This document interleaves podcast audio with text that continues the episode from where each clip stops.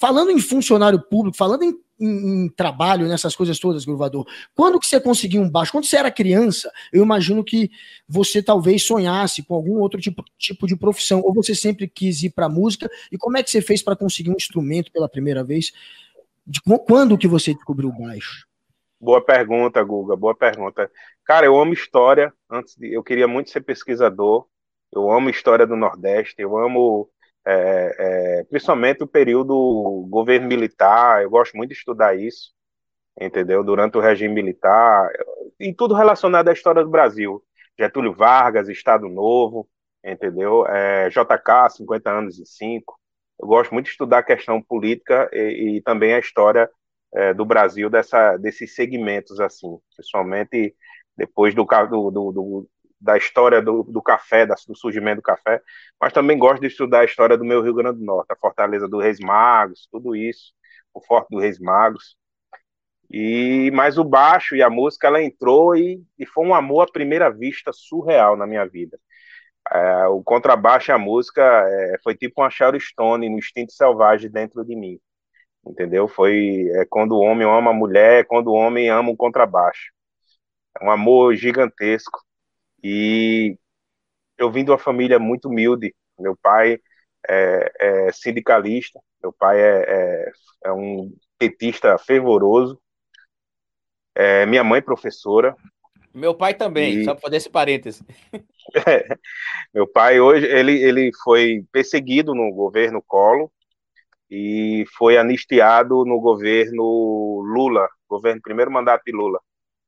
E as coisas melhorou de, quando ele foi anistiado, né? Que o governo Lula é, deu todo o direito trabalhista que ele foi caçado, que ele foi perdido no governo Collor, a era ACM, Antônio Carlos Magalhães, foi que demitiu ele mais uma muita gente relacionada à greve.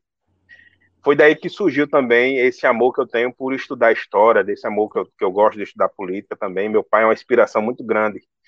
E passei fome, passei por muitas dificuldades.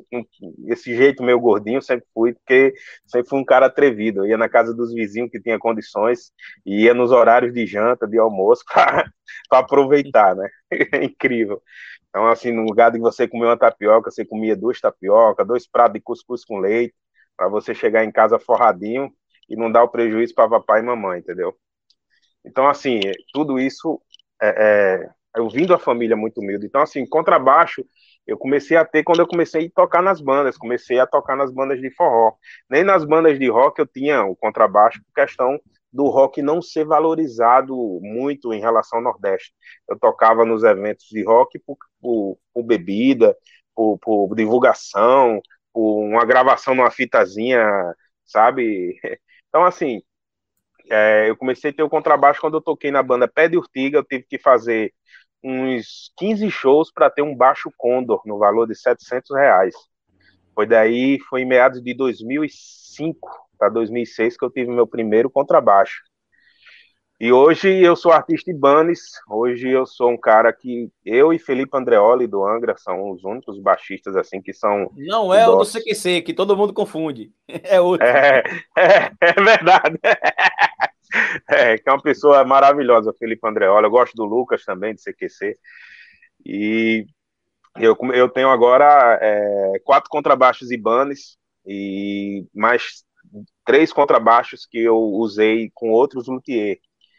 Então, assim, para quem andava Natal toda, Zona Norte toda atrás de um instrumento, para tocar na missa, para tocar no evento, é, é uma vitória imensa.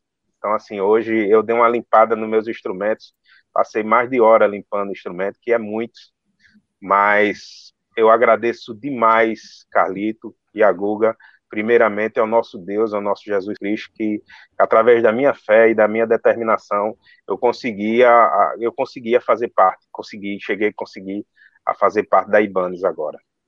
O, o, o Felipe Androli é um cara muito legal mesmo. Um, um, beijo, um abraço, saudade de você. Lucas também, adoro muito, dois parceiraços. Agora, você então começou a tocar, é, sem, é, aprendeu a tocar baixo sem ter um baixo. É, foi isso. Sem então. ter um baixo. É, que eu dá? ia na casa. É, 15 anos, 15, 16, eu tô com 37. Eu não sei. Eu, eu, eu, não sei, eu não, eu, assim, a matemática para um historiador que gosta é, é complicado, né? Mas eu, eu sou de humanas. Eu sou de humanas, eu sou muito bom como eu também. Mas você viu como é que tinha um baixo na casa de alguém? Como é que, porque é difícil aprender a tocar sem ter um instrumento. É, eu ia pedir emprestado na casa dos amigos, somente do, do de, de, um dos caras que me criticava muito, né? Que dizia, homem, não toca na missa, não toca na missa com essa camisa do Red Hot, com essa camisa do Nirvana, deixa de ser ridículo, deixa de ser americanizado, não faça isso. Então, assim, era um cara que me criticava muito, eu tinha que escutar muito as críticas dele para pegar o baixo e estudar, né? Então eu, eu pegava o instrumento assim, ele me dava um esculacho, eu escutava lá a esculhambação dele, era um cara muito revoltado da vida, né? Cara, não sei o que, você tá errado, não sei o que, botar o dedo assim, né? E eu disse, me presta o baixo aí, aí ele, tá bom, fica aí três dias com o instrumento aí, que eu não vou servir agora, tô ocupado. Aí eu era isso, né? Eu andava toda a Zona Norte atrás de um instrumento, para eu passar uns dias estudando, e para eu estudar, eu pegava no instrumento, assim, como é um baixo elétrico, não tem como você é, é, executar, é, tem que ter um, um som, eu não tinha amplificador, mas eu tem um pouquinho da noção que o guarda-roupa dá para você escutar a tonalidade um pouco do som. Então, eu encostava o braço do baixo no guarda-roupa e eu escutava um gravadorzinho e eu ia pegando as músicas numa revistinha, entendeu? Naquela era Legião Urbana que surgiu as cifras nas revistas. E eu começava a estudar assim, né? Naquela, naquela raça mesmo. E era muito bom estudar no guarda-roupa, né? Você vê, às vezes eu chegava a entrar dentro do guarda-roupa, que é um guarda-roupa assim antigo, anos 80, aquele guarda-roupa antigo, você tinha que. É, chegava até entrar. O gruvador entrar no guarda-roupa é para você ver como era um guarda-roupa, né? No estúdio. Entendeu? É... Eu acho que pra gente que gosta de música também, Júnior, assim, hoje eu tenho. Eu falei com vocês aqui sobre os instrumentos que eu tenho, mas eu aprendi a tocar um instrumento de Giorgio que tinha um buraco no fundo, com o braço todo empenado, o violão. Muito Aí depois bem, eu comprei é meu primeiro violão, que era um violão tonante verde, que o violão era tão bom que eu paguei 20 reais no violão, por isso você tira. Como é que o violão era bom. E aí, é hoje. Um clássico, posso... É um clássico. É, é um todo, clássico. Mundo, todo mundo aprendeu a tocar, ou no Michael, ou no Tonante. Tonante, exato. Ou Muito no Michael, ou no Tonante. E aí, recentemente, eu, eu consegui.